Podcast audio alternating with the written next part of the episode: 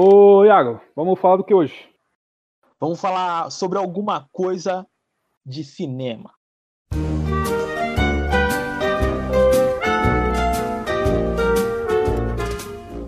Bom dia, boa tarde, boa noite, senhoras e senhores. Bem-vindos a mais um programa sobre alguma coisa. E hoje nós iremos falar sobre Pixar. Olha, essa, escutem bem essa musiquinha de magia que está tocando ao fundo aqui.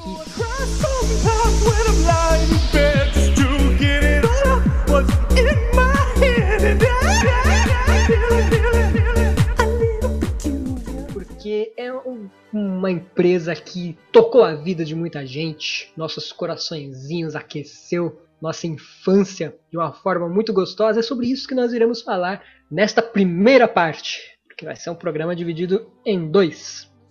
Nós vamos falar aqui um pouquinho da Pixar e da sua primeira fase, e no próximo programa da segunda fase. Então, sem mais delongas, que inclusive falar sem mais delongas já é uma delonga, mas seguindo com o assunto, é, meu nome é Pedro, vocês podem me seguir no Instagram, Ralph Pedro. E do outro lado desse arco-íris mágico e maravilhoso, nós temos quem? O Carlos. Eu vou falar logo pra você não falar que ninguém não fala. Puta, Entendeu? obrigado? Tô falando. Tinha um Carlos aqui, vocês podem me seguir no, no Instagram. Tinha um Carlos também. E é nóis. Amigo, estou aqui, Iago Léo na linha. Bora lá falar dessa indústria maravilhosa das animações que a gente ama. Bom, então, para fechar, aqui é o Luiz. E eu vou falar que eu tô empolgadaço com esse programa, porque eu vou falar de um dos grandes amores que eu tenho na minha vida, que são os filmes da Pixar. E vamos lá, tentar não me emocionar. Já falou com a voz meio vibrando. aí. Não pode se emocionar, cara. É, eu tô ligado, eu vou. vocês aguardem a segunda parte. Só, só falo isso. Nessa eu acho que nem tanto. Agora, na segunda, vocês aguardem. Ele só mandou um vou tentar não me emocionar. o olho Não marejado. dá, é, é, mano. Pixar é um bagulho, né? Que, que mexe muito com a gente.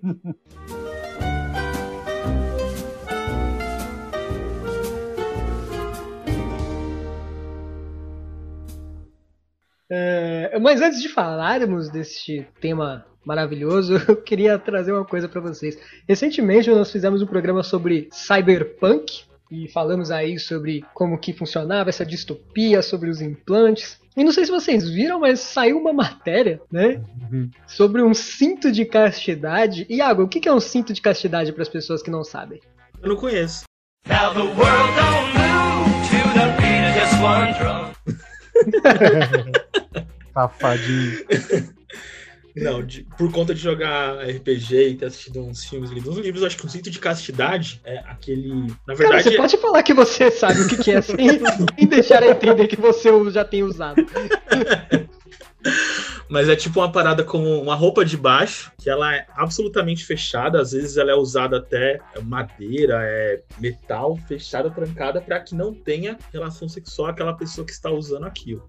É, e como tudo na história evolui, não foi diferente com o cinto de castidade. De forma que parece que um indivíduo aí colocou um cinto de castidade eletrônico no, no pênis.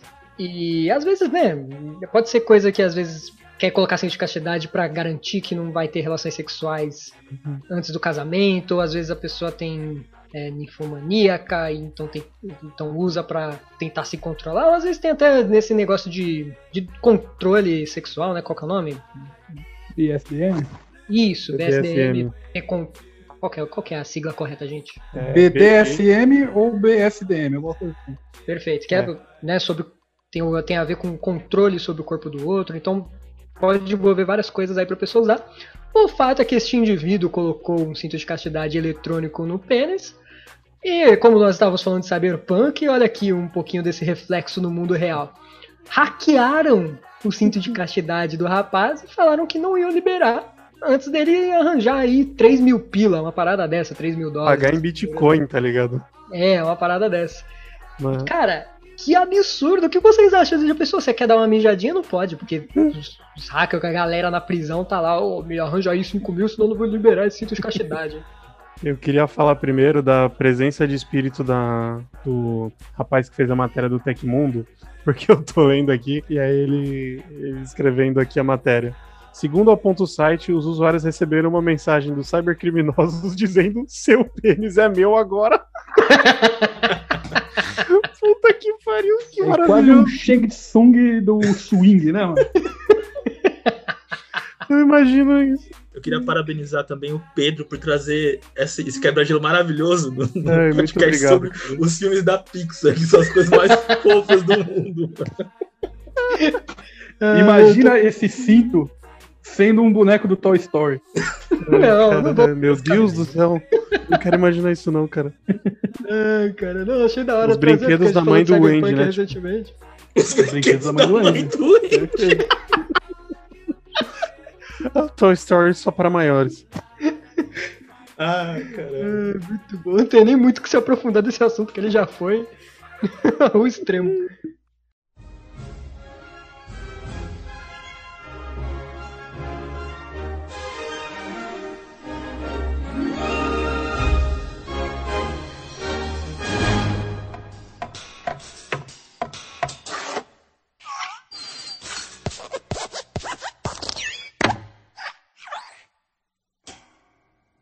Então é isso aí, meus queridos amigos. Depois de sair desse assunto diferenciado, vamos deixar assim, vamos agora entrar no maravilhoso mundo da Pixar. Então, por favor, amigos, o que vocês têm para falar a respeito aí, para introduzir esse assunto?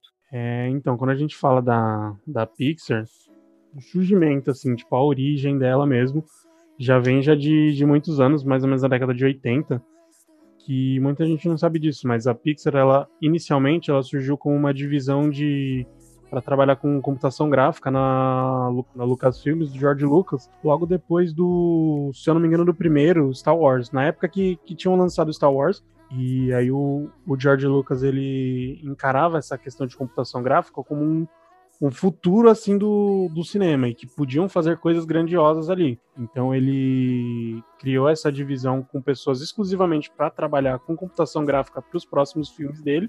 E foi a fagulha assim que, que começou a dar origem no que vi- viria a ser a Pixar. É, depois de, de alguns anos, se eu não me engano, foi até numa época que o George Lucas estava com alguns problemas financeiros, ele acabou vendendo essa divisão que ele tinha criado junto com toda a galera que trabalhava lá pro Steve Jobs.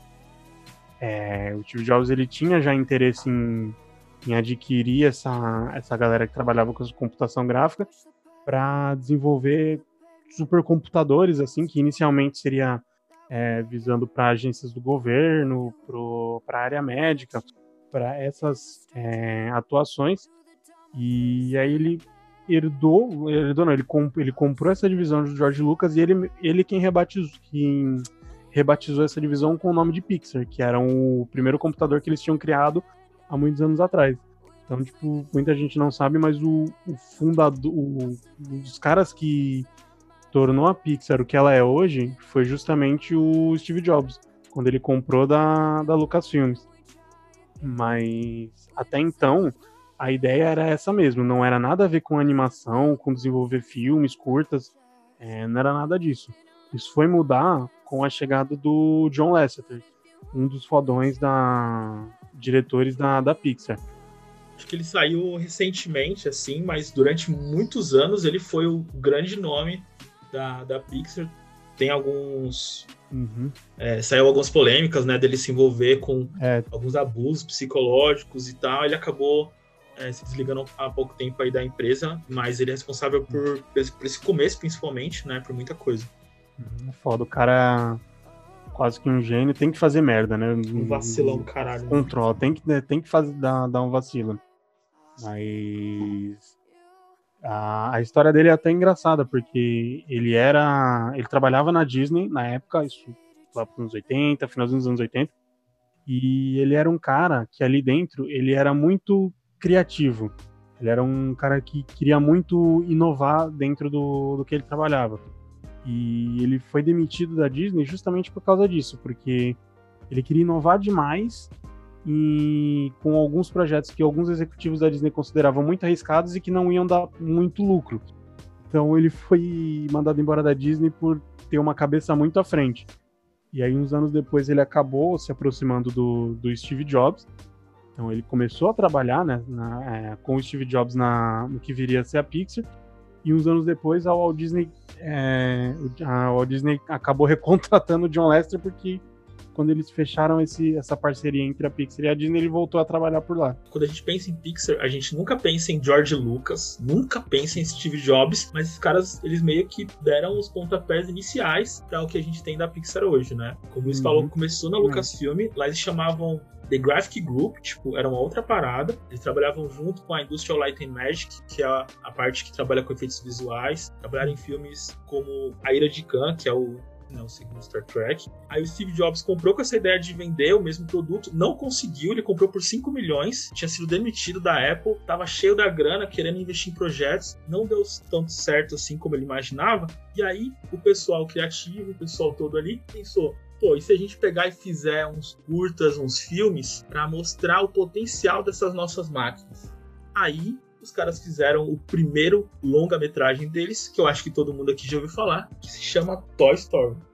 Qual que é isso aí?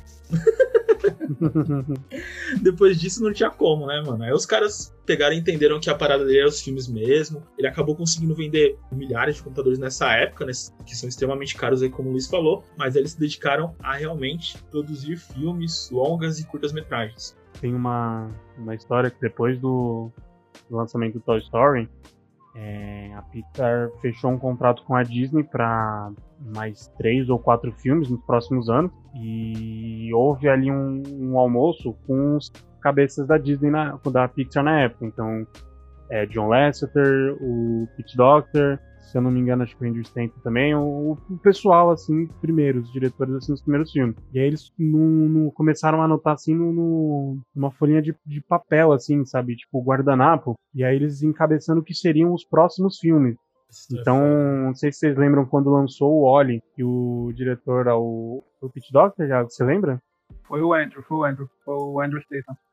Que eu lembro de entrevistas dele falando que não, a história do Wally a gente já queria fazer já há muitos e muitos anos e é, ela surgiu justamente nesse almoço, assim, eles traçaram ali o que vinha a ser a, que viria a ser a linha de, de produção deles de muitos e muitos anos. Então ali teve a ideia do Monstro S.A., teve a ideia do Procurando do Nemo, teve a ideia do Wally e nos anos seguintes eles com esse contrato com a, com a Disney eles foram lançando esses, esses filmes, esses longa-metragens, aí um encabeçando um sucesso atrás de outro.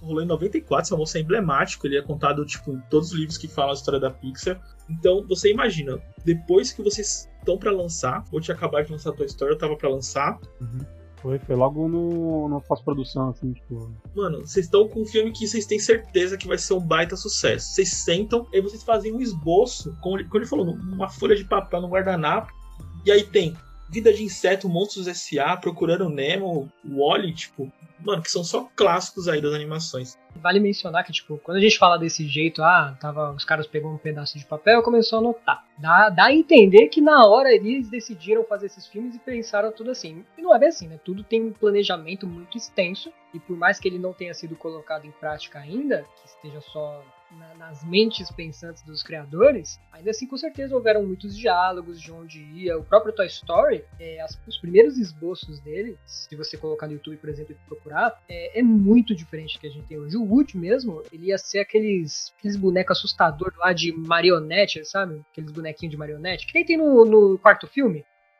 Vocês sabem? Ventríloco, Ventríloco, exatamente. Ele ia ser um boneco de ventríloco, bizarríssimo. É, e aí ele, ele acabou sendo, sendo baseado em um outro personagem que já existia, mas aí eles mudaram, adaptaram, né? Fizeram adaptações e mudaram o- a estética dele para trazer o Woody que a gente conhece hoje. Tudo assim, eles simplesmente aparecem do nada, vai sendo trabalhado ao longo de um longo período de tempo até ser posto em prática de fato. Por mais emblemático que tenha sido esse almoço, com certeza tudo que eles trouxeram para a mesa era algo que já tinha sido inicialmente preparado para ser lapidado, vamos colocar dessa forma. Não que os filmes ali eles foram completamente concebidos e tal, mas a questão desse, desse almoço, dessa história ser tão emblemática, é quando eles tiveram as primeiras ideias, assim, foi quase que uma, uma reunião de pauta, não sei, talvez, não sei dizer, e ali eles passaram, eles passaram a definir o que viria a ser a linha da Pixar, tipo, Meio que venderam o peixe para Disney.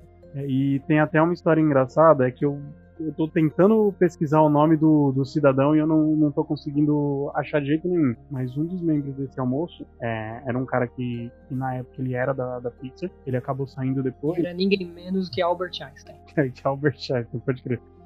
E um tempo depois ele foi trabalhar na DreamWorks. E os primeiros filmes da DreamWorks, hoje em dia não é assim, depois do, do Shrek em diante não é bem assim. Mas existem muitas acusações de serem muito parecidos com outros filmes da Pixar. Então é justamente porque é, ele tinha participado desse, desse almoço, ele sabia mais ou menos essas ideias. E é por isso que, por exemplo, saiu Vida de Inseto, logo depois saiu Formiguinha, filme sobre uma temática parecida. Saiu Exato. Procurando Nemo, meio que um pouco antes saiu Espanta Tubarões, que é o genérico de peixe também. O próprio Shrek, que talvez foi o que mais deu certo dessa linha, que era um filme de com um ogro, com um monstro, saiu na mesma época do Monstros S.A. Você vê como muita coisa saiu desse almoço, assim, é uma história muito O Shrek bacana. foi bem original, né? Começou a se diferenciar de fato É. do- da Pixar. Inclusive, vale um episódio aí de. É, vale um programa de Dreamworks também, eu acho, hein? Hoje a DreamWorks tem filmes maravilhosos. Luiz aí, tipo, pontuando isso que eu não sabia, que tinha um intruso ali, um espião. Então é bem complicado esses almoços. É melhor você fazer uma reunião a portas fechadas no trabalho ali, que é mais garantido, né? Se a gente pensar que foi nesse almoço em 94 que eles tiveram o esboço de Wally, e o Wally foi lançado só em 2008, então as coisas às vezes passam por muitas, muitas refações, assim. O que é bom, né? Porque às vezes é justamente o que faz o filme ser entregue no- da forma que a gente conhece hoje. O, o grande segredo é entregar no momento que tiver pronto. E que às vezes você simplesmente colocar uma demanda de, ó, vamos lançar um por mês aí, diminui na qualidade, né? Então ele foi pensado lá atrás e foi sendo lapidado até o momento do lançamento. Um beijo Cyberpunk 2077, né? Que a gente acabou de falar. Eu ia falar isso aí, mas falei, não, já xinguei demais. já. Não, o que você falou parece uma coisa idiota. Entrega quando tá pronto. Mas, apesar de, de parecer óbvio, muita gente não segue isso, né? meu? Entrega um negócio mal feito, com a coisa que, tipo, não tá finalizada do jeito que eles gostariam. E depois tenta, tenta alterar com a carruagem andando.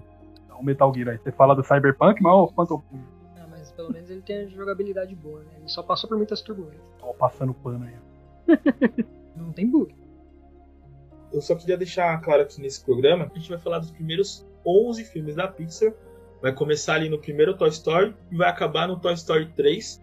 Então a gente vai conversar sobre essa fase de ouro, vamos chamar assim. A gente fala de 11 filmes e você ter, tipo, é, Toy Story, que sem dúvida é o, é o marco da Pixar aí. E a gente tem 11 filmes e o Toy Story tá só no 3, já mostra que a Pixar não fica batendo sempre na mesma tecla. A gente tem filme pra caramba, apesar de ter essas sequências aí. Inclusive até o Toy Story 3, só o Toy Story teve sequência. Agora, já que introduzimos o Toy Story, vamos começar a falar de filmes. Eu ainda sou o preferido do Andy. Eu era o maioral para mim. Esticava um tapete. Com meu velho chapéu, eu mantinha a ordem fim.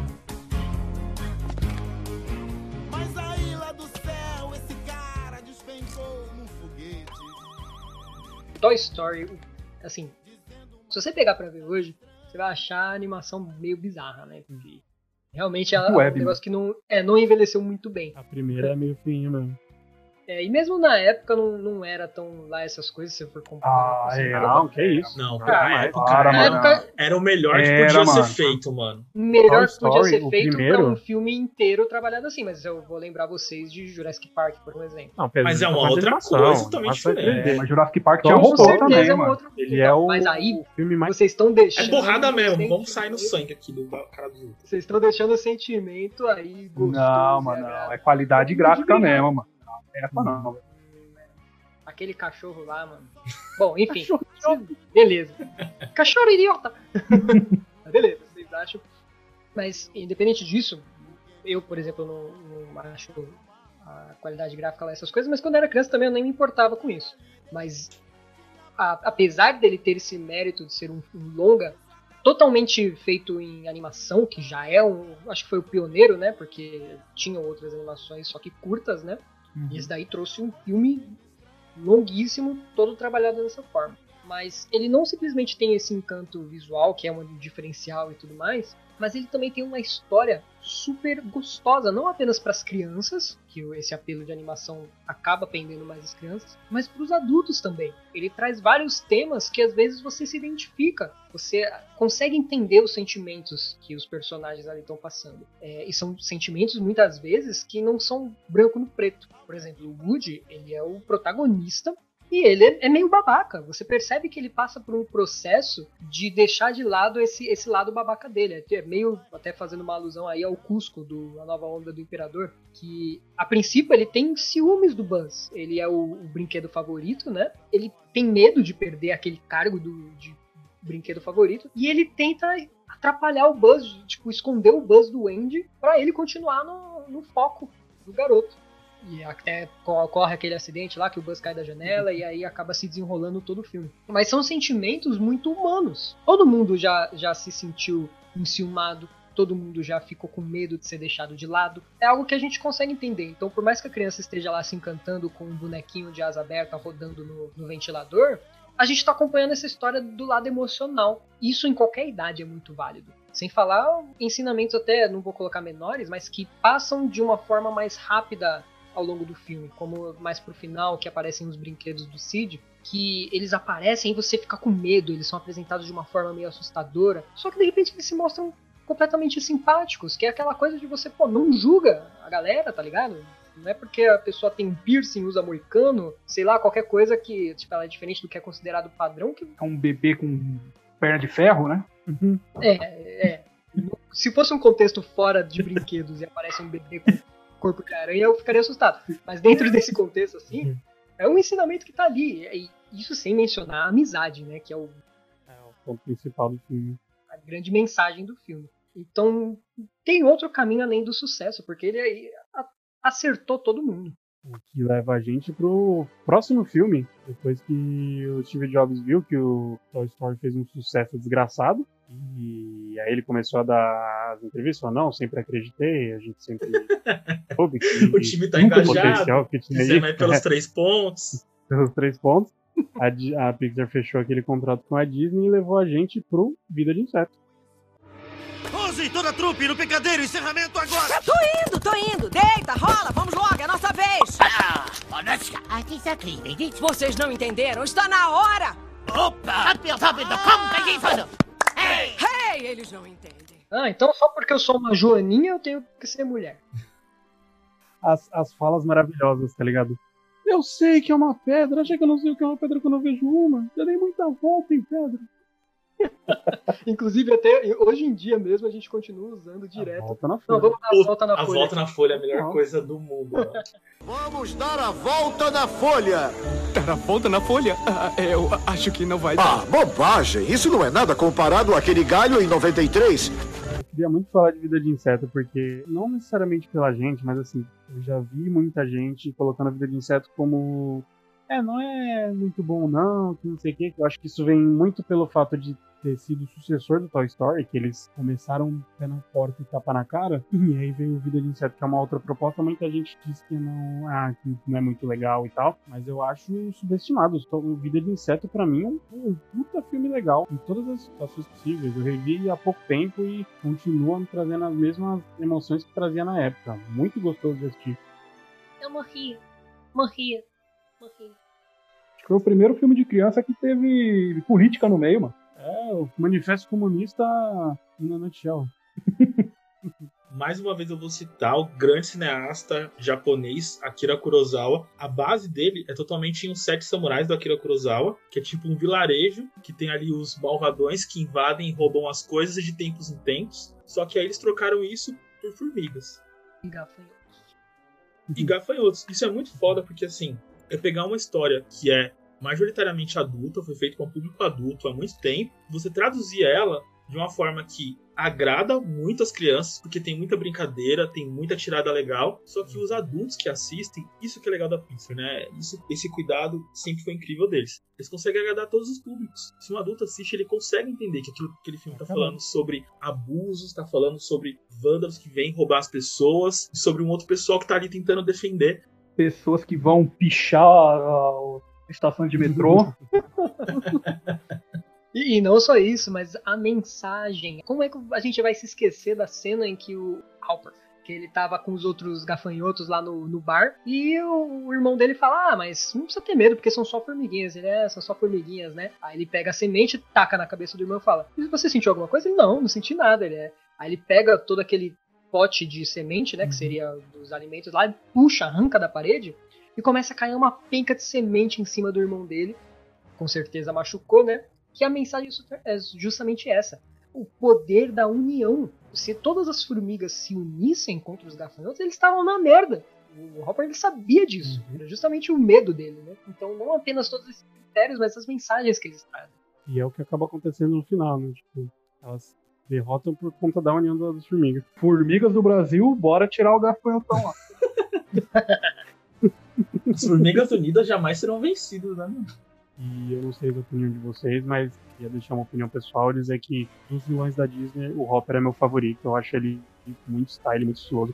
Disney, você tá falando Hades? Não, da Disney não, desculpa, da Pixar. Não de todos da Disney, mas dos filmes da Pixar, o, o Hopper eu acho o vilão mais style. tem. É, Eu não pensei nisso não, mas realmente é um cara legal assim. Concordo com você, é muito marcante pelo visual dele, assim, que ele é meio brutamontes, ele é, ele é alto, mas ele tem uma, uma cara de, de bullying, né, mano? É. A imposição que ele tem, aquela cena primeira, assim. Que Ele lembra meu tio, velho. Seu tio é um gafanhoto, isso? Não, mas mal ele é, com certeza. Cara, Você quer compartilhar alguma coisa aí, velho?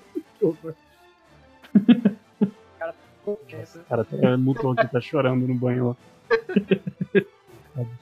Depois do Vida de Inseto, Toy Story 2. É claro, o xerife Woody é o maioral e o mais leal sem igual no oeste. É o tal vilão. Aqui é uma preocupação, né? Aqui é você olhar e falar, putz, já foram pro Toy Story 2, isso aí que o Luiz falou, né? Vida de Inseto não- não fez tanto sucesso assim quanto o Toy Story. E aí você fica preocupado, mano. Ah, já foi pro Toy Story 2? Será que os caras vão ficar focados nisso aí? Pá? Não é o caso, mas dá essa preocupação lá no começo. Mas Toy Story 2, maravilhoso. Eu, se não fosse o fator nostalgia, eu diria que pra mim é o melhor Toy Story. Aí, né? Ainda prefiro o primeiro pela nostalgia. É, não sei, eu- tem uma passagem em Toy Story 2 que pra mim é muito emocionante, que é a da Jessie, que eu não sei se vocês se lembram, ela foi abandonada. O arco todo da Jess é maravilhoso. Triste, maravilhoso. Sim, sim, ela, ela em si já é um personagem muito bom, né? Ela tem fobias, ela não gosta de ficar dentro da caixa, porque ela se, lembra da, daquele Eu trauma. sou do claustrofóbico também, me lembra, me, me é bem forte esse sentimento dela. Então, é uma coisa assim muito humana, né? E irônico, estamos falando de brinquedos. É, eu lembro da música que tocava quando ela tava contando. Cara, eu tô me emocionando aqui, tá? Da música que tocava quando ela, tá, quando ela tá contando a história dela. Ela cai atrás da cama e é esquecida lá. Aí um belo dia, tipo, ela vê através dos pés da dona dela o crescimento, né? As indas e vindas, o quarto mudando e tudo mais, outras coisas caindo embaixo da cama, até que em um momento cai um batom, né? Alguma coisa assim, uma maquiagem, e ela vai pegar. Aí quando ela coloca a mão embaixo da cama, né, Pra pegar a maquiagem e acaba encostando na Jessie sem querer. Puxa ela, a Jessie abre aquele sorriso, mano, ela me pegou, velho, é agora. E ela é deixada de lado, depois né, mostra até que a dona tem ali um carinho, né, porque ela leva pra um lugar pra doar e tudo mais. Só que ela é abandonada. É, mano, eu lembro até do, do, do refrão lá, quando ela me amava, vi o mundo sempre azul. Cara, Não, não, não, não, não. Você vai cantar agora com a voz da Jessie. Por favor. Quando ela amava, vi o mundo sempre azul. Eu vou acabar com toda essa tristeza aí falando que a errada nessa história é a Jessie, mano. Ah, vai tomar no cu. Errada é ela, mano. Ela só. Ela, era só ela ter subido na cama. Mano, velho, para, mano. Subiu na cama, resolveu tudo. Mas, mano, não, mano. O Woody, o Woody atravessou três quarteirão pra entrar no carro do Andy, porra. Quem quer subir na cama? Só tem um pouco de força de vontade. Né? Independente disso, ela não esperava que ela seria abandonada. Ah, mas o Woody não esperou e foi embora. O Woody é esperto, É não. que o Woody tem essa característica marcante e forte dele, que é a lealdade. Ele tem que estar lá, né? E a Jessie tem essa característica que é trouxa, velho. Estão falando de personagens maravilhosos, mas vocês não estão citando o Zurg, mano. Zurg, melhor personagem, mano. Melhor personagem. Eu vou jogar bola com meu pai. É muito bom. Porra, bicho. Melhor personagem esse Zurg aí. Ele é bom mesmo. Claramente inspirado né, no Darth Vader, mas puta que pariu, mano. Fantástico, É mesmo, assim. tem até a cena Tem lá, né? coisa, porque eles agora são da Disney, né? Então, Podia fazer um crossover, hein, mano? Dark Burg. quem sabe na série aí do Buzz Lightyear que vai sair no Disney Plus não tem alguma, umas piadocas nesse sentido.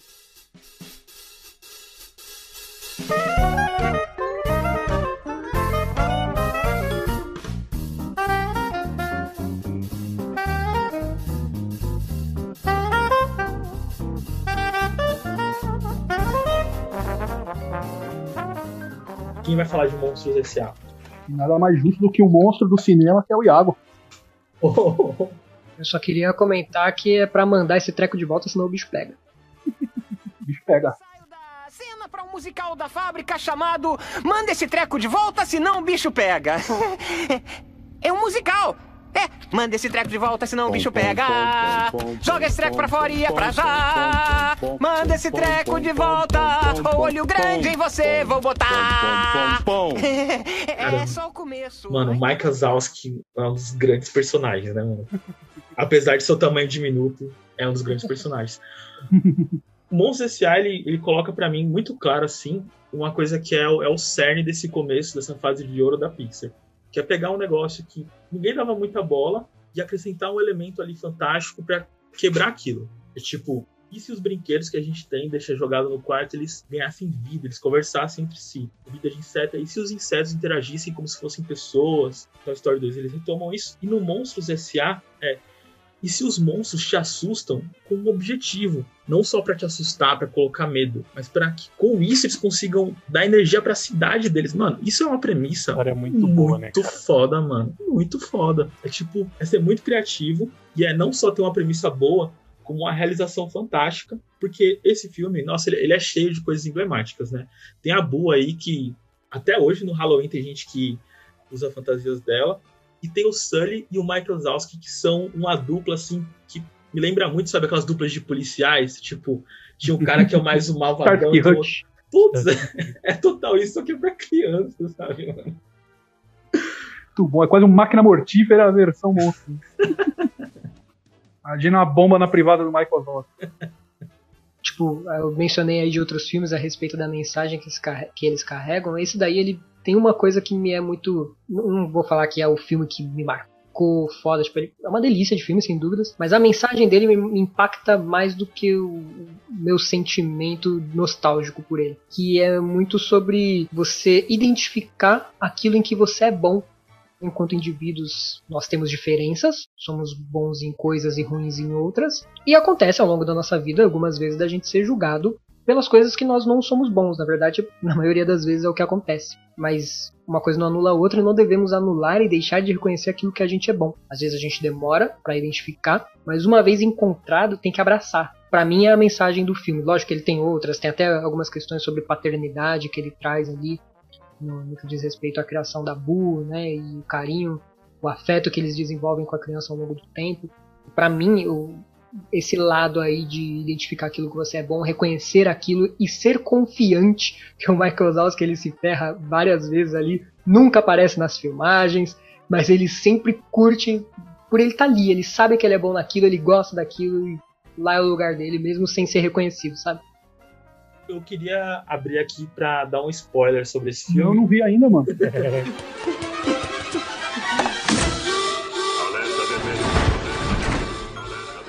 Mas assim, o final dele eu acho que é uma resolução muito foda, mano. porque assim, o Michael Zalski e o Sully, eles são monstros, o trabalho deles é assustar crianças, assustar pessoas, e com os gritos, eles alimentam lá um tubo que eles usam de energia pra cidade. E não seria legal se o filme terminasse com eles continuando com esse trabalho do mesmo jeito, né? E o Michael Wazowski, ele vê que ele tem uma, uma veia ali pra comédia, que não é intencional no começo, mas ele vê que isso acaba da mesma forma conseguindo alimentar, conseguindo trazer energia. Então, eles mudam esse trabalho deles e fazem com que o, medo seja deixado de lado para trazer o humor. Então são as risadas agora que alimentam a cidade. Isso pra mim é uma sacada assim que não é menos do que genial, mano. E lembrar também que foi o primeiro filme da Pixar a ser indicado ao Oscar.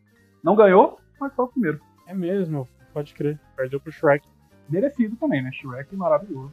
Não dá pra dizer. Realmente o Shrek é fantástico. Só que a Pixar já tinha ganhado, acho que Oscars antes, no- nos curtas-metragens, né? Que eles começaram Mas aí, depois de Toy Story, Vida de Inseto, Toy Story 2, começando a vir vários filmes, várias animações incríveis, aí a Academia do Oscar decidiu pegar e fazer um prêmio específico, né, para as animações. Então eles não ganharam meio que porque não existia o prêmio antes, né? Não tinha muito o que fazer. Você é um peixe palhaço, né? Você tem graça. É, Conta uma piada. É, vai Conta ser uma engraçado. engraçada. Olha só, esse é um engano muito comum. Peixes palhaço não tem mais graça do que outros peixes. Ah, faz uma palhaçada. Um treco engraçado. Próximo filme eu não sei dizer muito sobre ele, não. Eu sei, eu vi uma vez assim, passando na TV, mas meio Caraca, sem sério? de cara a ver, sério, não sou muito chegado nesse filme, não. Tenho muito a falar. Uma coisa dele, que eu sei dizer sobre ele é Peixerma 42 Waterway. Ah, muito bom. Continuem a nadar. Não, o próximo é Carros. Não, é Procurando Nemo. Não, é Tem Procurando dois- Nemo tem mesmo. Três filmes, tem dois filmes antes do, Procuro- do, do Carlos. Top, então. Então, Procurando Nemo é completamente diferente. Já vi e é nóis pra caramba. É que você não lembrou, né? Caralho, mano, o cara tá louco, velho. Procurando Nemo, eu acho que a premissa dele é muito, muito foda. Se você traduzir tipo, essa coisa com os peixes para a vida das pessoas, você vai ver que é a história de uma criança deficiente que é sequestrada. Parece coisa do, Após os seus pais serem mortos por um serial killer. parece, parece coisa do choque de cultura, né? Eu tô me sentindo Renan aqui, inclusive. Mas é verdade, mano. É isso que acontece. Então, com essa premissa, eles conseguiram trazer muita leveza pro personagem da, da Dory, que é uma peixe que se esquece das coisas. Ela tem uma amnésia, ele só lembra das coisas durante pouco tempo. Perda de memória recente. Perda de memória recente, muitíssimo obrigado. E aí, mais uma vez, a mensagem é fantástica, meu. O, o Luiz, eu acho que foi quem citou, continue a nadar. É tipo, mano, segue, sabe? Vai fazendo, que hora você chega no seu objetivo, você consegue o que você queria, o que você almejava.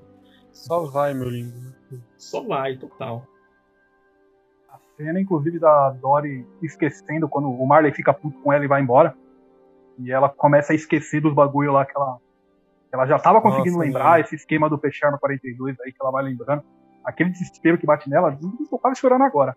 É, me bate me bate uma tristeza profunda ali, mano. Ela finalmente achou alguma coisa que ela, que ela consegue focar e tá perdendo aquilo, é um desespero foda. Me, me remete muito a Alzheimer, tá ligado? Deve, deve ser uma pegada meio, meio foda. E é legal porque na logo na cena seguinte, ou não necessariamente, não sei, né, mas é quando ela tá lá nadando em círculos, assim, ela consegue lembrar aquele desespero, ela encontra o Nemo, assim, e aí ele fala, assim, o nome dele, dá aquele estalo, ela revive tudo aquilo que eles tiveram, ela fala, você, você é o Nemo, seu pai, não sei o que, e aí de repente ela lembra tudo e ela consegue focar e vai atrás. Maravilha. Mano, é muito... é, a, a Dory acho que é uma das melhores sidekicks que, que, que eu já vi, assim, de- de geral, assim, é uma construção muito legal, mano, do personagem. Pra mim, ela é protagonista desse filme. É, não à toa ganhou um filme só pra ela. Né? Mas isso daí que o. Carlos mencionou do, do momento dela esquecer, isso daí também é, é meio que refletido no visual, porque no fundo do oceano ela tá Uhum. sozinha, aquele escuro, então meio que dá, dá para se você analisar aquilo de uma forma mais abstrata, dá pra você vin- é, vincular a, a memória que tá se perdendo ao nada que ela tá tentando deixar de lado pra resgatar aquelas luz, aquela luz no horizonte que veio a ser o Nemo, o Nemo depois, que vai trazer todas aquelas me- memórias e fazer ela continuar a nadar. Que a gente falou mais da Dory do que do, dos outros É, personagens. Ela Nemo não rouba vale nada. O Nemo só aparece duas vezes no filme. Pode Começo destacar no- outro personagem, eu diria o cara do bolhos, bolhos, voltem bolhos. E tinha a tartaruga. Senhor Tartaruga é meu velho. Meu nome é Crush. E também o que todo mundo manda, o Procurando. Mas saímos do baleiês para ir para os super-heróis.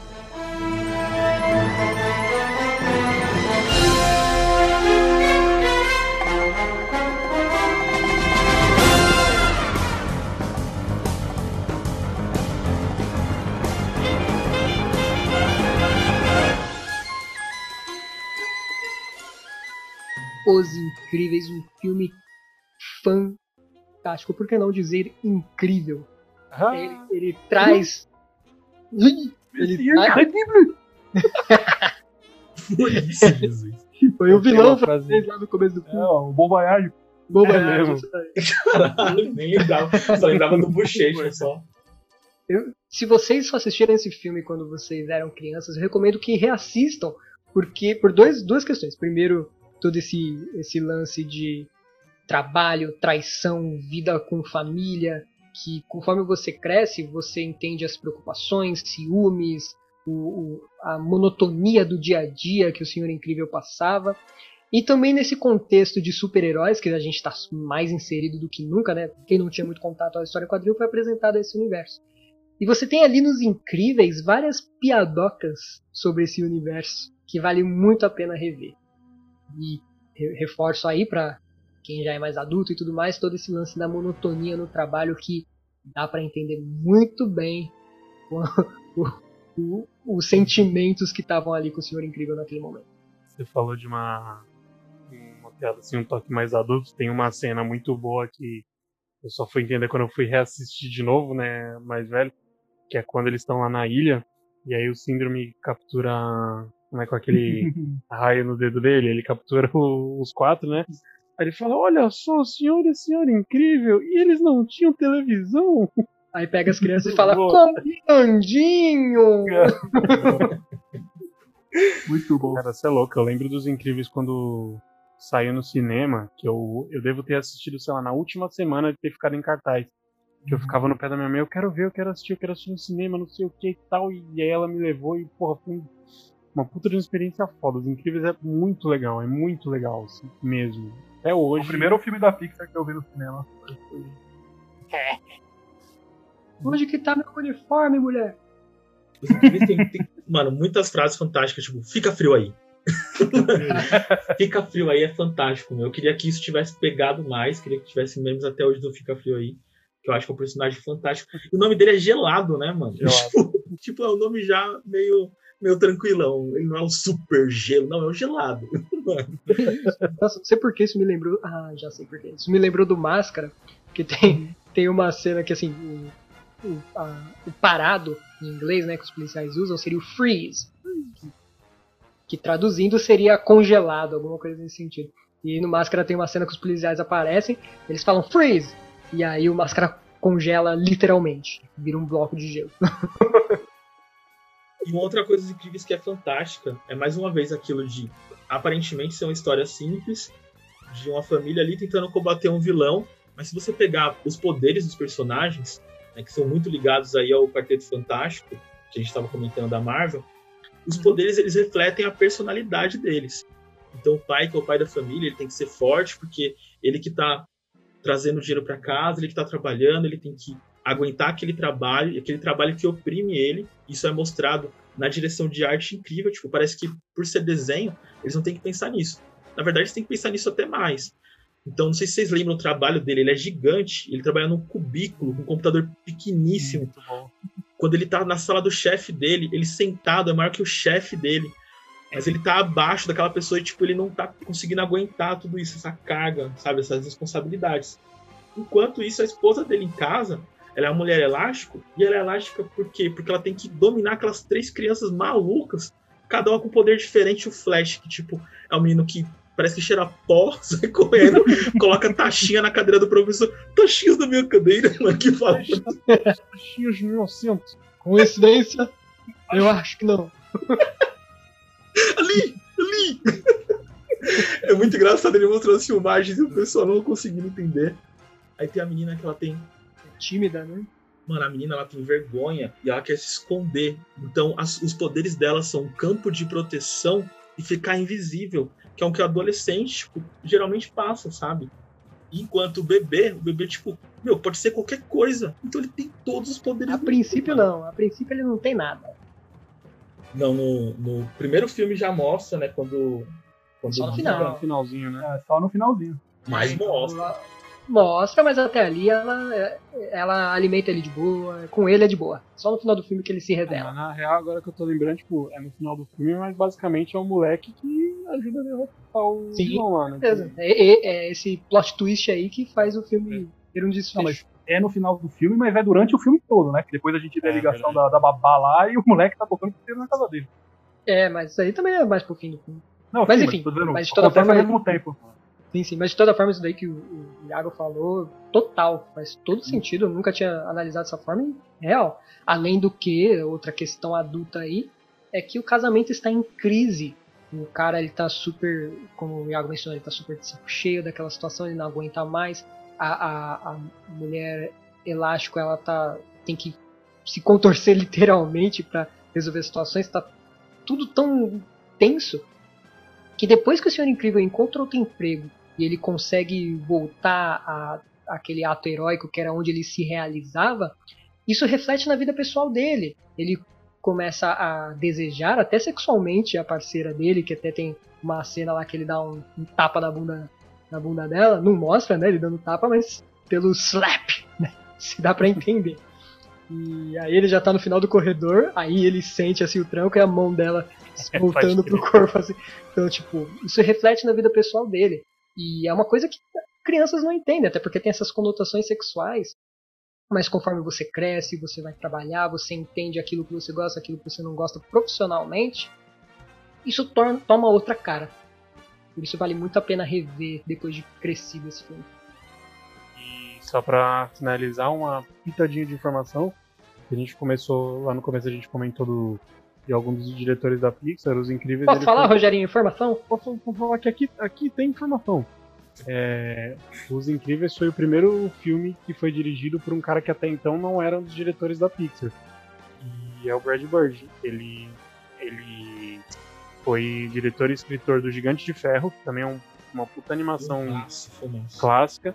E ele foi convidado para dirigir Os Incríveis, depois ele até assumiu alguns outros projetos que eu não vou falar para não dar spoiler, que é um dos próximos filmes que a gente vai falar. O melhor dele. É, exa- exatamente.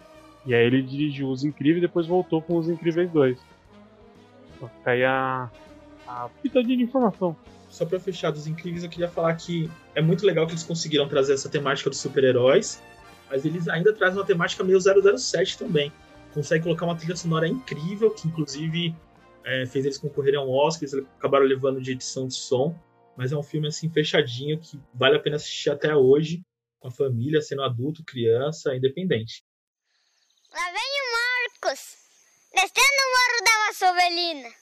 Taca-lhe pau nesse carrinho, Marcos. Taca-lhe pau, Marcos. O próximo filme, eu acho que já é o contrário de tudo isso. Não vale a pena assistir hoje, não valeu a pena assistir na época. Não, não vale a pena estar no, no currículo da Pixar. Eu acho que essa é a mancha que eles têm no, em tudo, assim, que, que é caos. Caralho, como assim? Não, não. Tem o Carros 3 ainda que é pior. Carros eu não curto não, gente. Eu vou segurar essa bomba, porque eu acabei de descobrir que eu sou o único que realmente gosto de carros. O No primeiro. Brasil. a principal mensagem do Carros é assim, não é nada, talvez isso seja o motivo de um dos motivos de que a galera não liga muito pro Carros. A, a- ele não tem uma mensagem muito espetacular, é uma coisa simplesinha, é simplesmente a questão que americano tem muito disso de road trip. E você fazer uma viagem, passar pelo país inteiro, pelas rodovias e ir passando por cada cidadezinha e cada ponto turístico e alimentando o turismo naquela cidadezinha. E o Carlos fala justamente isso, porque tem a cidade afastada lá de Radiator Springs que simplesmente sumiu do mapa porque eles construíram uma rodovia no meio do caminho o pessoal simplesmente chegar do ponto A ao ponto B mais rápido e você não curtia mais a, a viagem, entendeu? O, o caminho até lá. E então, apesar de ser mais simples, ele tem uma mensagenzinha muito bacana.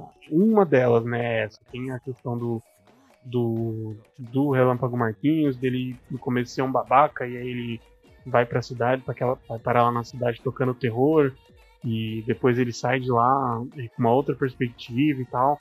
Então é um filme bacana, é leve, é bonitinho e tal, eu gosto. Bacana. Eu acho ele muito bonito, mas acho um desperdício de, de talentos, assim. Mas É, mas tem um, tem um dos melhores personagens da Pixar que é o Mate, né, porra? Vocês têm que concordar que pelo menos isso daí é muito bom. A dublagem dele aqui é sensacional. Putz, o Marte, pra, o Marte, pra mim, ele é o Jar Jar Binks da Pixar, mano. Só pra vocês terem uma ideia. Caralho, quanto ódio. Eu acho que fica aí, é bacaninha. Dá pra fechar nele. Eu acho que esse é o problema. É Pixar não tem filme bom. Pixar tem filme Pixar. Aí você me bota um filme bom, mano, não, não vai, né? sont comme le bon vin. De la joie bien du chagrin. Affaibli par la je suis malheureux. Chemin. E aí a gente passa de carros essa tristeza aí pra Ratatouille, que eu acho que a gente tem um fã aqui na chamada. Nossa. Ratatouille não só é meu filme favorito da Pixar, como não só é meu filme favorito da Disney, como não só é meu filme favorito de animação, como é meu filme favorito na vida. Esse filme pra mim é a melhor obra de arte já feita. Depois de Fullmetal Alchemist, é claro, em comparação. Mas Ratatouille é maravilhoso na sua mensagem, na arte, na, na história. Os easter eggs de Ratatouille são maravilhosos. A mensagem que ele passa, que é bem clara, ela não é subjetiva, ela é clara na própria história do, do filme, que é essa questão de eh, nem todos podem ser grandes artistas, grande artista pode vir de qualquer lugar. Essa, essa fala é maravilhosa. Aquele, Putz, Tô até arrepiado, cara. nossa, eu me arrepio sempre com essa. O monólogo do Gusto, do, do Egor no final do filme é, Nossa. é o resumo da história do filme, né? E ele é maravilhoso, cara. E ele me inspirou muito. Foi numa época da minha vida que eu tava nessa, nessa nesse lance de se descobrir e tal, correndo atrás de, alguma, de algumas coisas. E eu usei ele. Eu usei esse, esse lema e eu uso até hoje na minha vida. É maravilhoso, cara. Então eu só resumo ele aí dizendo que qualquer um pode cozinhar, velho. Eu, quando fui numa loja da, da Disney, né? Tem muita coisa na loja da Disney, muita coisa incrível e tal. Você fica assim, maravilhado. Mas a única coisa que eu peguei foi um livro de- do Gusteau, que é a capa do Gusteau, Todo Mundo Pode Cozinhar, e é um livro que tá em branco para você colocar suas próprias receitas. Né? Então, tipo, é um Bom. filme que ele traz muita coisa assim fantástica e eu acho que é a primeira vez que a Pixar explora, explora né? Exploram outros mundos, exploram coisas malucas, mas é a primeira vez que eles colocam o filme todo num cenário que não é os Estados Unidos, né? Eles colocam o filme em Paris, na França. Então a gente tem todo aquele cenário lúdico, tem toda aquela história envolvendo a cidade, né? Então eles passeiam no Rio, então a gente vê não só a, animação sempre vai crescendo, como eles vão se como é que fala? Eles vão se Desafiando. isso, desafiando é a palavra. Eles vão se desafiando, sabe? Então, eles se desafiam a cada filme e conseguem melhorar a cada filme. Cara. Ratatouille é um marco, assim. E é muito legal, por exemplo, que você falou do, do Ego, que é o crítico gastronômico, né? Que Ratatouille é toda uma história sobre um restaurante e cozinheiros que vêm de lugares diferentes. É, o Ego, que é um crítico gastronômico, ele é um crítico gastronômico, mas ele pode ser um crítico de cinema, ele pode ser um crítico de qualquer coisa o jeito que ele critica, sabe, as coisas, mostra que ele não tá interessado em, em falar mal. Ele, e apesar do nome dele ser ego, que ele fala que é um pouco egocêntrico, quando ele tá diante de uma coisa que é realmente boa, que impacta ele, ele vai tecer elogios ali, aquilo, da forma mais bonita e mais sincera possível, sabe? Isso é muito foda, né? Perspectiva. É o que ele busca.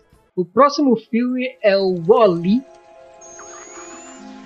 Joia da frota BNL, a Axion. Faça seu cruzeiro de 5 anos com estilo, sendo servido 24 horas por dia por uma tripulação totalmente automatizada, enquanto seu comandante e o piloto automático traçam a rota para a diversão sem parada. Boa comida e com nossas cadeiras flutuantes até a vovó pode se divertir. Não precisa andar. Axion, a estrela da navegação executiva. Porque na Um mundo maravilhoso que o único problema que ele traz continua sendo algo extremamente bom, que é um dos personagens que é uma barata. Ué, caralho. Ser uma barata, porque, ué, é uma barata. Você gosta de barata? Ninguém gosta de barata. Só que ainda Pô, assim eles conseguem. assim, ainda assim eles conseguem fazer uma barata ficar simpática. Isso, isso é um mérito. É um Tô mérito. denotou preconceito com a barata. Ah, nossa. No outro programa ele mata a barata, nesse programa ele quer desfazer da barata ali, que é um personagem importante, é difícil. Né? Algum de vocês, eu quero que vocês me respondam. Algum de vocês gosta de barata? Obviamente que não, pelo amor de Deus. Então tá bom, né? Cara, eu não gosto de você. Eu vou aí pisar em você? Mas não mano. Agora, agora eu, eu quero uma resposta sincera aqui. hein? Você pre... é, pior que eu tô com medo da resposta. Você prefere conviver comigo ou com uma barata? A barata conviver A barata só ficaria aqui à noite, tá ligado? Você ficaria o dia inteiro. Eu prefiro a barata. Filha da puta. Mas é um filme também maravilhoso que também tem uma, mas- uma, uma massagem. Também tem uma mensagem que, que é inclusive muito atual. Eu acho a É. mensagem mais importante da vida. né? Compartilha então, Carlito. Ah, é essa questão do, do cuidado com o meio ambiente, né? Da gente respeitar o mundo que a gente tem, é, e primeiramente, né? Eu acho que essa é a- como começa o filme, essa questão da poluição, não só a poluição é, de lixo, mas a poluição visual, a poluição espacial, a poluição é, sonora também, porque a gente vê muita, muito, muitos tipos de propaganda que tem, que tem ali e tal. E a questão também da. Desculpa, eu esqueci a palavra quando a gente não se mexe. Individualidade. Não, não, quando você fica parado. Inércia. Sedentarismo, a questão do sedentarismo também. Que é a galera na nave lá que fica parada, se movendo ali naquela é, espécie de cadeira de roda ali, cadeira flutuante e tal. Ah, individuais também, como o Pedro falou aí, então só pensando no seu mundo ali, no seu Facebook ali, Instagram, sei lá o que eles usam.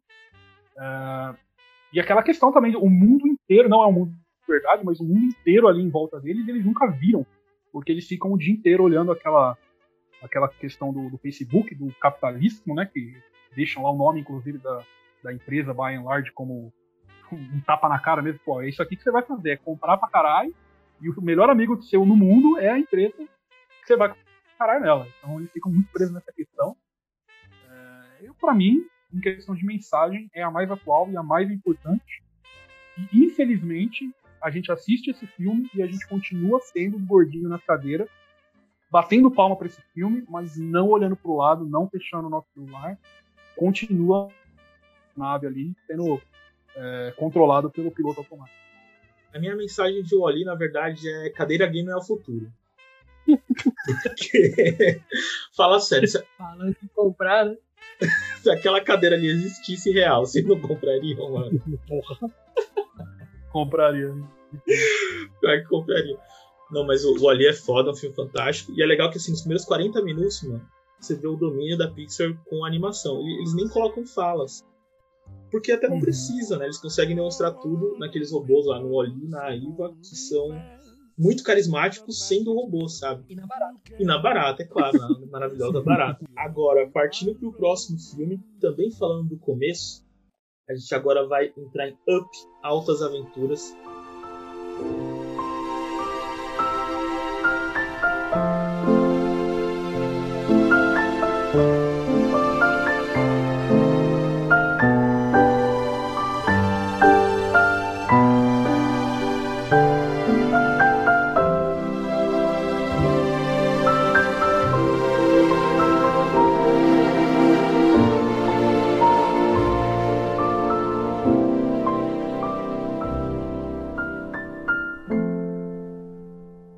A introdução mais impactante da Pixar.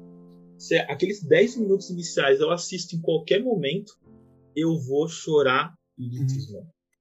Não. Eu tenho uma opinião um pouco polêmica e impopular sobre o Up. E não sei se eu revelo assim de primeiro, enfim. um Revela que talvez, talvez vai ser a mesma que a minha. Vou ver.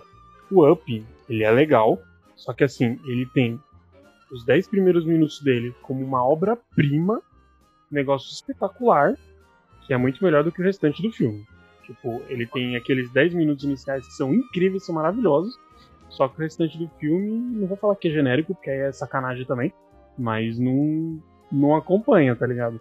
Ele tem uma barriga ali que dá pra, daria pra tirar. né? Acho que dá pra colocar forma. Uma, uma Uhum. trama que, tipo. a- Uhum. É que assim, ele traz aquela questão do, do protagonista que ele perdeu alguém amado e ele não, não consegue. Não sei se vou colocar que ele não consegue superar. É, ele não consegue se desgarrar daquilo, tipo, é um negócio que. Eu acho que dá pra falar que ele não consegue superar, que ele ainda Ah, a vida dele era ele, né, mano? Então. Ele traz aquilo fantasiado de tipo, meio que um rancor, mesmo com uma melancolia, assim, e ele não, não consegue se desgarrar daquilo e ficar em paz com aquilo, tá ligado? Isso, Faz e sentido. é isso que a gente gostou. Inclusive, esses 10 minutos Uhum. eles nos levam com essa premissa. Aí de repente ele me traz os cachorros lá da ilha maluca. É, começa a dar uma viajada, literalmente. É, então, tipo, realmente eu acho que ele se perde muito disso que nos conquistou no começo. E é, querendo ver mais do que a gente viu no começo, a gente tem que Uhum. esperar até o final do filme pra re- resgatar aquilo. Então talvez ele seria mais perfeitinho se fosse uma curta. Né? Acho que as longas horas de filme não favoreceram muito não. O que não tira os méritos dele, ele ainda é muito engraçado, ainda é divertido. Citei o cachorro lá, as cenas do esquilo e tudo mais, é, é legal e tudo mais. Esquilo! Eu falei muito.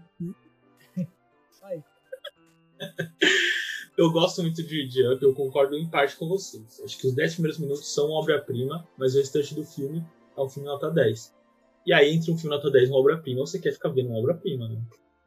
A nota 10 não é uma obra-prima? Não, obra-prima é uma obra-prima. Não, nota 10 é nota 10, obra-prima é uma coisa que se destaca ainda mais. Obra-prima é uma nota 11. E sai das notas, sai da categoria nota. Exatamente, é o O concurso, né? Fora de concurso. É interessante estabelecer. Ah, o concurso é isso! Ô, rapaz. Você achou que era um chefão do Warcraft, né, mano? O chefão do Ratatouille. É o Remy ou o concurso? O concurso. O chefe Skinner deve ser Skinner ou concurso. Não, mas assim, o Up ele traz um outro conceito que eu acho que daria um filme solo, de tão interessante que ele é, que é se a gente conseguisse colar- colocar uma coleira nos cachorros, permitissem eles falarem. Isso não é abordado direito no filme, assim, eu acho que eles pecaram em não explorar isso da forma correta. É porque aí sairia mais foco ainda, né? Que é o protagonista. Tem uma maluquice que a casa viaja para um outro país da América do Sul, não lembro exatamente qual é, e aí eles enfrentam um vilão, esse vilão tem uma trupe de cachorros, e ele nessa trupe de cachorros ele coloca uma coleira, e ele tá buscando dinheiro, ele tá buscando Ele tá buscando a Narcê já, ó. o pássaro, né? Pô, Pode esqueci crer. o nome dele, mano. Ah, bicho. Esqueci o nome dele, desculpa aí, gente. É o- acho que é o pássaro, né? Aquele pássaro fantástico e tal, tudo mais. Mas ele não tá conseguindo olhar. Kevin. Kevin. Kevin. Acabei de olhar também. Que é ótimo. Não olhei não, lembrei. Ele não tá conseguindo, no final das contas, olhar para o que ele conseguiu construir ali, que é são coleiras para a gente saber o que os cachorros estão falando. Se ele tivesse usado aquilo, ele teria ficado zilionário, gente. Sabe? É você aprender que quando você consegue construir algo, você pode usar aquilo para, sabe, uma outra, um outro objetivo. É tipo o Steve Jobs, eu comprei para vender computador a Pixar. Não deu certo, eu fiz filme. Vamos explorar isso, sabe, mano? Esse, esse vilão aí, ele tem muito aquela pegada do Mob Dick, né? Que é o cara, ele tá bolado naquilo. É aquela criatura que ele quer caçar. E, mano, é a obsessão dele. Ah, eu compararia mais com o Dick Vigarista ou com o Coyote. Que é tudo mais ou menos a mesma premissa ali, da obsessão. Compararia com o Dick Tracy para ter um outro Dick aqui na, na pegada. E o que me lembra do Dick Moo, do Tom e Jerry. Dick Moo. Eu acho que para fechar com chave de ouro essa primeira fase, a gente vai falar do nosso último filme, que é Toy Story 3.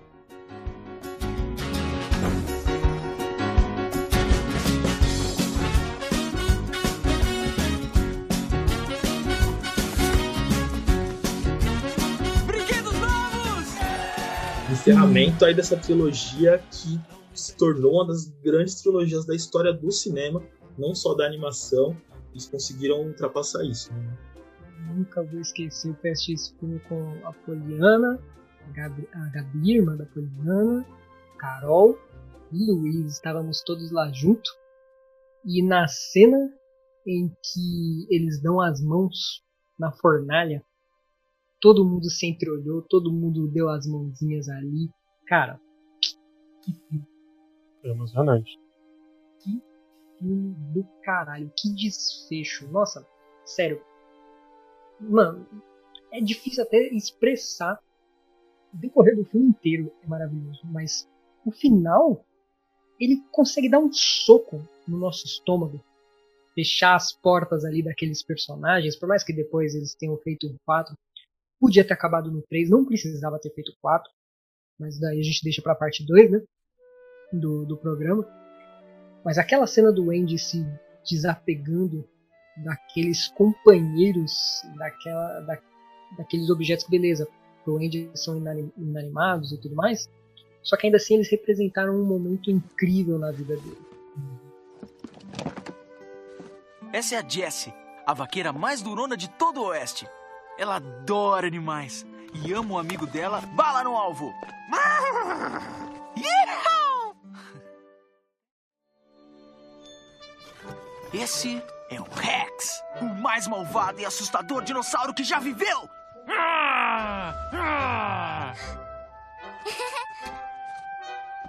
Os cabeças de batata, senhor e senhora. Tem que deixar os dois juntos, porque eles são apaixonados. O Slink é fiel como o cachorro que você quer ter. E o porquinho, ele vai guardar o seu dinheiro. Mas também é um dos vilões mais malvados de todos os tempos. O maligno Doutor Porcão. Esses carinhas são de um estranho mundo alienígena. O Pizza Planet. E esse.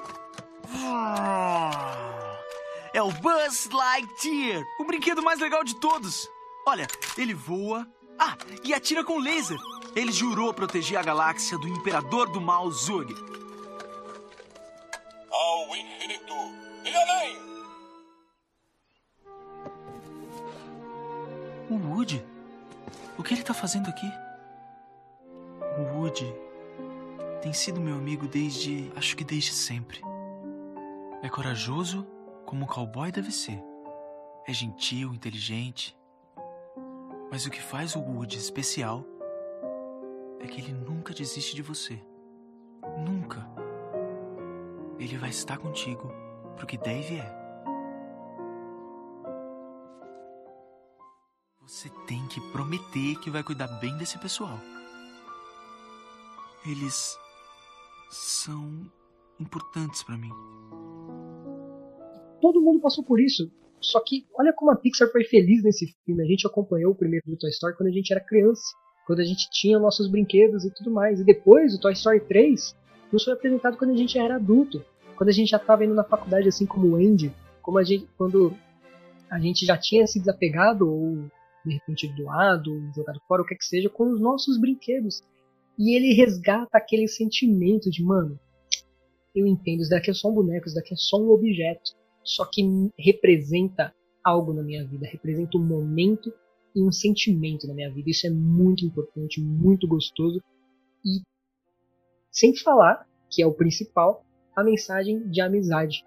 Cara, é, eu não, sei se seria de bom tom trazer isso aqui. Vou perguntar pro Luiz aí se eu posso falar do, do, do velório lá do pai dele, você acha que seria de bom tom ou não? Pode, não tem problema. É, tô meio emocionado aqui, peço desculpa. Não, eu acho. Mas é válido mencionar quando é, aconteceu o falecimento do pai do Luiz. Estávamos lá, no nosso grupo de amigos que a gente se conhece desde de, de a escola, né? E é um momento muito difícil, um momento muito delicado. E eu me lembro que a gente estava subindo a, a ruinha ali. É, e nesse momento o Felipe, tipo, a gente se abraçou. A gente subiu a rua abraçado, todo mundo abraçado, umas sete pessoas mais ou menos, sete, oito por aí. E ele estava emocionado, é óbvio. E a gente começou a cantar Amigo Estou Aqui. E não tem como não fazer uma, tipo, não tem como não fazer uma alusão à cena da fornalha, né? Quando você tá frente àquela situação extremamente difícil, extremamente delicada, mas você vai olhar pro lado e você vai ver os seus amigos lá.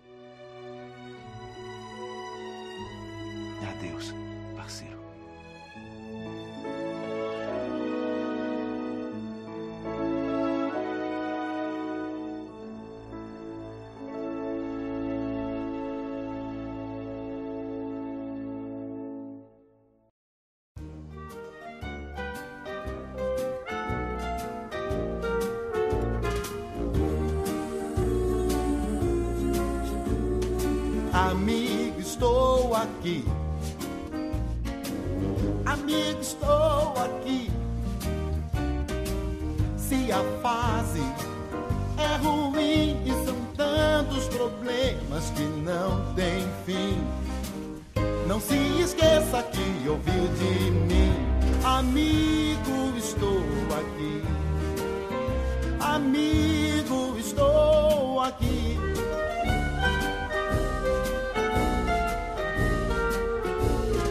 Amigo, estou aqui. Amigo, estou aqui. Os seus problemas são meus também. E isso eu faço por você e mais ninguém. O que eu quero é ver o seu bem. Amigo, estou aqui. Amigo, estou aqui. Fechou. Esse cara. Desculpa aí, gente. Deixei Caralho, que... Pedro, vai se fuder, mano. Moleque otário, mano. Pedro, que isso não se repita, velho. É louco. Luiz, é, isso te trouxe alguma coisa aí? Precisa... Não, relaxa, fica tranquilo. Foi. É... Não me deixou mal, não. Me deixou feliz, pra falar a verdade. Pela lembrança. Amo pra caralho. Nós você, estamos agora. juntos. Parece que, parece que a gente tá no bar, né, meu? Como vocês Porra, pra eu te considero pra caralho. Parece que a gente tá bebendo no manifesto lá, tá todo mundo. Aí o Luiz amou todo mundo. Aí não jeito. Você sabe que eu te considero pra caralho, né, mano? Tá ligado? É, é muito nós, tá ligado? É muito nós. É muito nós. Tô fechando. Nós pra caralho. Bom, gente. Um abraço, meus queridos. Boa noite, boa semana aí pra vocês. Tchau, tchau. Tchau. Eu, eu não sei o que deu em mim. Ai!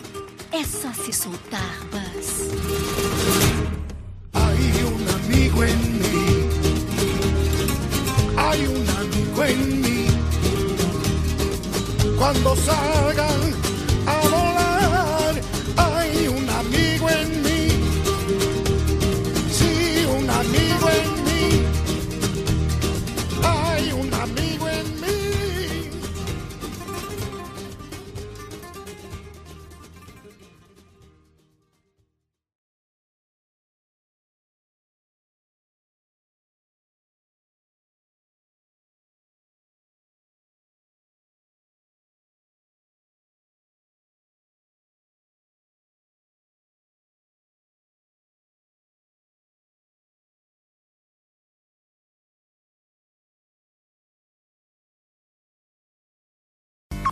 Roda, plaquete e ação. Então vamos lá. Bom dia, boa ó. tarde, filha da puta. Não, essa vai ser a entrada. Vai ser Parecia- exatamente assim. Sabe aquele bagulho do Chaves lá que, tipo, todo mundo cala a boca no momento e fala. E o professor, Professor- linguiça? Muito bom. Desculpa. É o que é isso, cara? Escapuliu. Então vamos lá. Esse já é o 15 quinto take. Eu não consigo trabalhar assim. Eu vou lá pro meu camarim. Agora vai, JL, vai. Mais uma pra mim. Roda, claquete, ação. Muito bem, meus queridos amigos. peraí, peraí, desculpa, desculpa, desculpa. Caralho, Carlos, hoje tá foda mesmo, né, mano? Culpa é que o Luiz tinha falado também de mencionar o. Desculpa, desculpa, não deu pra evitar. Dá, dá, dá, dá pra fazer outra? Tá legal. Vamos boa agora, tá? Tem a piada do. do Family Guy, que o Woody entra no quarto e a Beth tá dando pro Buzz. Caralho. E aí ele pergunta: o que, que tá acontecendo aqui? Aí a Beth fica, tipo, sem graça, ela fala: You got a friend in me? Caramba, gente. Vocês estão indo pro caminho que eu não tava esperando pra esse programa. Pô, caralho. Nunca tinha ouvido essa. Maravilhoso.